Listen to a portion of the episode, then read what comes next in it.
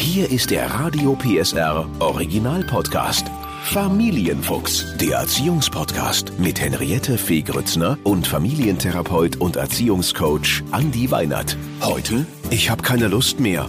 Konzentration bei Kindern fördern.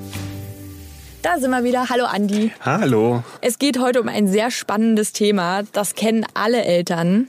Und zwar der Satz, ich habe keine Lust mehr von unseren Kindern. Mhm. Vielleicht lernt das Kind ein Instrument oder bestes Beispiel sitzt gerade vor den Hausaufgaben. Ja. Und dann merkt man so irgendwie, man erklärt das oder man sitzt dabei mhm. und die Konzentration geht völlig weg und dann kommt der Satz, ich habe halt keine Lust mehr. Ja. Also grundsätzlich ist ja der Satz, ich habe keine Lust mehr, erstmal eher Ausdruck, dass die Motivation in den Keller gegangen ist. Das kann unterschiedlichste Ursachen haben. Da kann beispielsweise das sein, dass das Kind wirklich merkt, ich brauche was zu essen, ich brauche frische Luft, ich brauche Bewegung, all diese ganzen Dinge. Ähm, das muss nicht zwangsläufig immer nur mit dem Thema Konzentration zu tun haben. Mhm. Vielleicht mal so für uns, damit wir da als Eltern auch ein bisschen mehr Klarheit haben.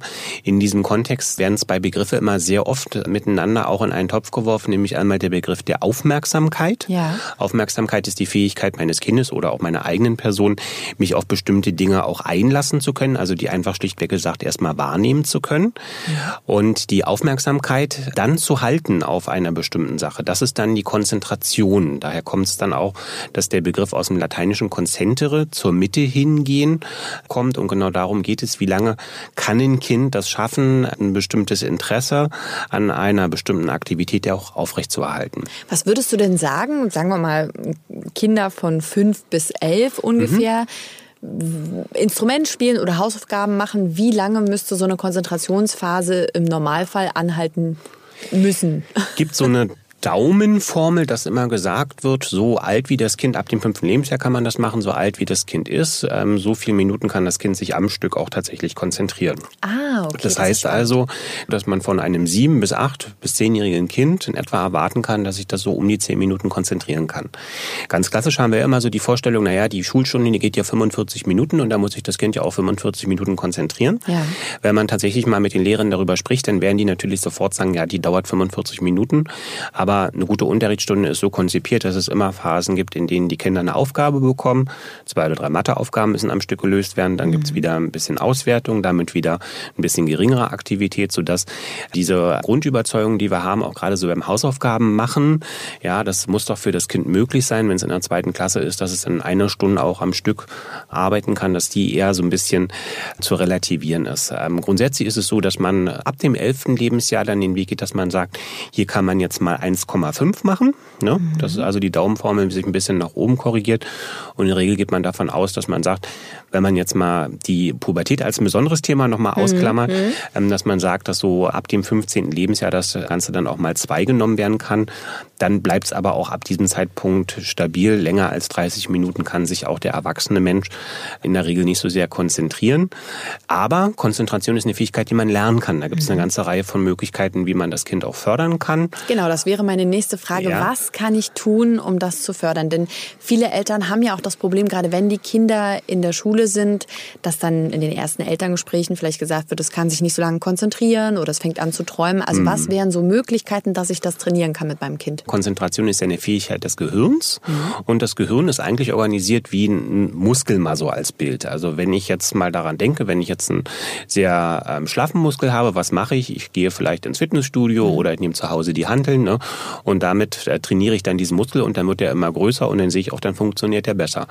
Genau so kann man es aufs Gehirn auch übertragen, dass man also sagen kann, die ganz einfache Empfehlung ist, wenn ich merke, dass ich mich besser konzentrieren möchte, entsprechende Konzentrationsübung nach Möglichkeit täglich auch zu machen. Ne? Was wären denn welche für, für Kinder? Das kann ja der Klassiker sein, den wir alle kennen. Ich packe meinen Koffer, was packe ah, ich denn ah, rein? Ja, ne? Das ja. ist ja eine ganz schöne Übung, wo man sagen kann, okay, was kann so ein Kind mit sechs, sieben Jahren vielleicht schaffen? Da kann man sich ja vornehmen, okay, wir versuchen vielleicht zehn. Mhm. Wenn ich sage, das ist vielleicht nicht das Richtige für mein Kind, Konzentration kann auch bedeuten, deswegen habe ich es ja auch so erklärt, dass wenn ich mit meinem Kind beispielsweise irgendwo durch die Lande fahre, ich habe eine längere Autofahrt, dass ich sage, wir zählen jetzt beispielsweise alle gelben Autos, die wir sehen können. Mhm. Auch das ist Konzentration.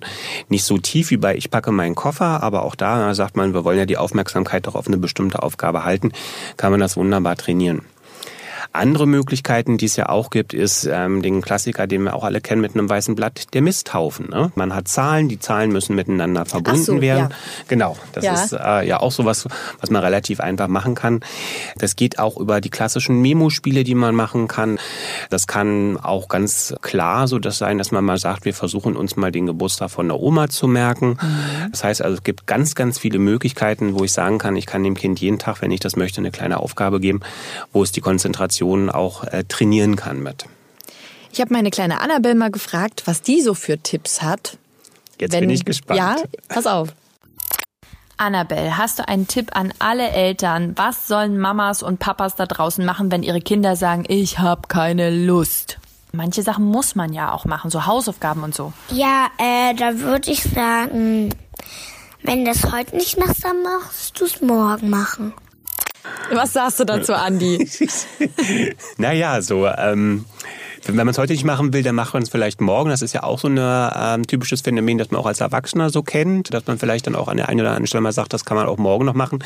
Diese ähm, oft bezeichnete Aufschieberitis oder in der Psychologie hat es natürlich einen Fachbegriff, dieses Phänomen Prokrastination. Oh Gott. Ähm, das, äh, das klingt wie eine ganz schlimme Krankheit. ist es, kann es ja auch tatsächlich werden. Ne? Ähm, also natürlich ist es überhaupt nicht schlimm, wenn man jetzt bei einem Kind merkt und äh, viele Schulen bieten das ja auch mittlerweile an, dass man Hausaufgaben ja nicht um jeden Preis zu einem bestimmten Zeitpunkt beenden muss, sondern dass man vielleicht auch sagt, ich arbeite ja mit einem individuellen Lernpensum. Ich finde, ein Kind sollte durchaus auch von uns Eltern mal das Signal bekommen, das ist nicht schlimm, wenn eine Sache auch mal einen Tag länger liegen bleiben kann. Mhm. mhm. Dann passiert nichts, aber es muss eben auch ganz klar gemacht werden, es gibt bestimmte bedeutsame Aufgaben, die dürfen eben nicht so lange liegen. Ja. Ja? Also gerade so perspektivisch, dass ein Mensch auch lernt, es gibt bestimmte Verpflichtungen, wie die klassische Steuererklärung, wo wir nicht oh, so viele Möglichkeiten haben. Jetzt ja. halten alle ab, nicht ab abschalten, es wird gleich wieder anders. die, die müssen ja einfach gemacht werden. Und das kann man dem Kind, glaube ich, auch ganz gut vermitteln, dass es Dinge gibt. Da sollte man auch den Mut haben, mal zu sagen, das kann einen Tag liegen und da passiert dann auch nichts. An anderen Punkten hat man da nicht so viel Entscheidungsspielraum. Jetzt hast du das Thema Steuererklärung angesprochen mhm. oder ich kenne so andere unangenehme Aufgaben. Ich belohne mich danach immer mit irgendwas Schönem. Genau, das dass ich sage, ja, ähm, und wenn ich mir danach gönne, ich weiß, ich trinke danach einen schönen Tee und darf mein Buch zu Ende lesen, ist das was, was man bei Kindern auch einsetzen kann, dass man sagen kann, ich weiß, das ist jetzt vielleicht nicht so toll, die Mathehausaufgaben, wir machen das jetzt zusammen und danach machen wir was ganz Schönes. Ist das eine Möglichkeit oder findest du, das ist kein guter Weg? Das ist ein sehr guter Weg, wobei ich dieses ganz Schöne dann ähm, klar dem Kind, mit okay. dem Kind definieren würde. Ne? Also, dass man wirklich sagt, wir machen danach denn das und das. Mhm. Wir gehen beispielsweise dann nochmal vor die Tür oder wir schauen deine Lieblingsdokumentation weiter, dass man das also wirklich klar sagt, womit kann das Kind dann danach auch rechnen. Und dann und aber immer, auch einlösen, ne? Genau. Weil du so schön den Satz gesagt hast, wir machen die Matheaufgaben. Ich finde auch da immer ganz wichtig zu sagen, ja, Eltern dürfen durchaus mit dabei sein, aber Eltern sollten nicht die Hausaufgaben für ihre Kinder erledigen und sollten auch Fehler zulassen. Das ist nochmal ja. ein ganz gesondertes Thema. Das müssen mhm. wir wirklich mal besprechen, Hausaufgaben. Ja, genau. Aber äh, wir bleiben mal noch ganz kurz beim Thema, ich habe keine Lust mehr. Hast du das Gefühl, dass in den letzten Jahren vielleicht durch dieses gesteigerte äh, digitale Konsumieren generell die Kinder sich schlechter konzentrieren können oder würdest du das nicht unterschreiben? Also grundsätzlich ist es ja so, dass tatsächlich in den letzten Jahren so die Menge an Informationen, die jeden Tag auf uns einwirken, sich deutlich erhöht hat. Mhm. Also wenn man sich so überlegt, früher hatten wir so die klassische Tageszeitung, die man einmal früh morgens gekauft hat und die hat man den Tag über gelesen. Ja.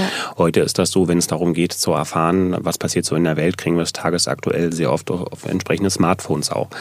Diese Erhöhung des Inputs oder der Eindrücke, die ist natürlich auch für unsere Kinder größer geworden. Ja.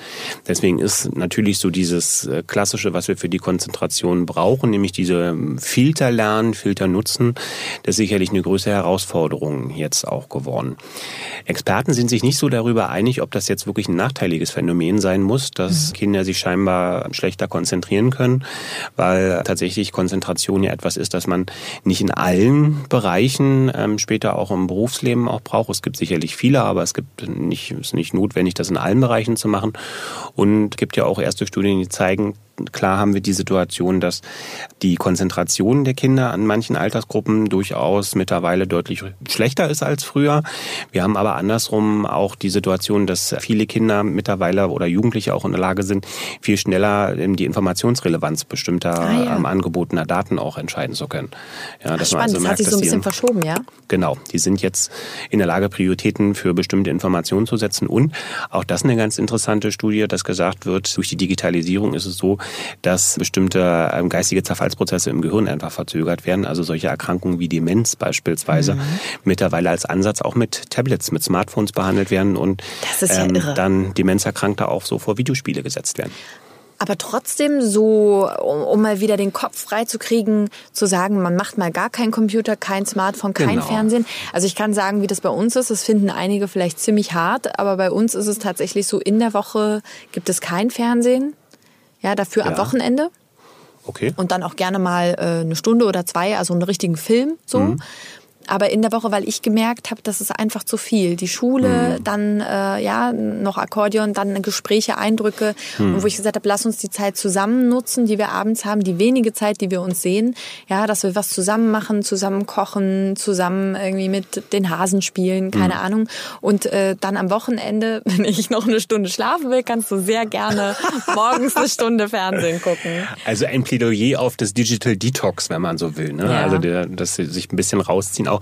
Ich finde das auch ganz wichtig, einmal für, für, für uns selber als Eltern, damit man mal auch so merkt, wie komme ich denn selber noch damit zurecht, wenn ja. ich mal zwei, drei Stunden auf alles irgendwie verzichte. Und es ist auch wichtig, den Kindern durchaus zu vermitteln, dass es auch ein Leben ohne diese ganzen digitalen Angebote auch geben muss.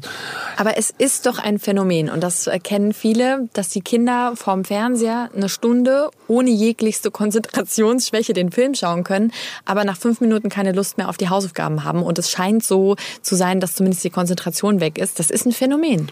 Genau, und da spielt dann die Motivation und natürlich Interesse auch eine ganz wesentliche Rolle. Ne? Also Dinge, die mich interessieren, auf die kann ich mich viel, viel länger konzentrieren, auf die kann ich mich viel, viel eher auch einlassen. Und äh, was man auch nicht unterschätzen darf, ist, ein Film konsumieren ist etwas Passives, mhm. eine richtige Matheaufgabe zu lösen Stimmt. ist etwas Aktives. Wie ja? kann ich, also letzter abschließender Tipp, wie kann ich also die Motivation meines Kindes erhöhen? Wir haben zum einen gehabt eine Art Belohnung danach, dass man gemeinsam eine feste Verabredung hat, was man Schönes zusammen macht. Was könnte noch was sein? Interesse für die Sache erzeugen ist, glaube ich, was ganz Wichtiges. Irgendwo nach einem Bild suchen, ähm, gerade wenn die Matheaufgaben nicht so gut sind. Man weiß aber, das Kind mag zum Beispiel Pferde sehr gerne, dass man versucht, dann ja, die Pferde als Stützsystem zu nehmen. Und das Dritte ist, Motivation kommt vom lateinischen Wort movere, sich bewegen, dem Kind Freiräume anbieten. Ja, in dem Moment, wo ich sage, du musst jetzt das und das machen, da ist null Raum für das Kind eine Entscheidung zu treffen, bestimmte Entscheidungsspielräume auch anbieten, weil der Freiraum erzeugt dann Eigenverantwortlichkeit beim Kind und das ist das, was wir für Motivation Motivation brauchen. Ja, das sind drei super Tipps und dann hat das Kind auch wieder Lust auf vielleicht manchmal auch nicht ganz so schöne Aufgaben. Dankeschön, Andi. Gerne. Der Podcast rund um Familie, Eltern, Kinder und Erziehung mit Familientherapeut und Erziehungscoach Andi Weinert. Alle Folgen hören Sie in der Mehr PSR App und überall, wo es Podcasts gibt. Familienfuchs, ein Radio PSR Original Podcast. Moderation Henriette Fee Grützner. Eine Produktion von Regiocast, deutsches Radiounternehmen.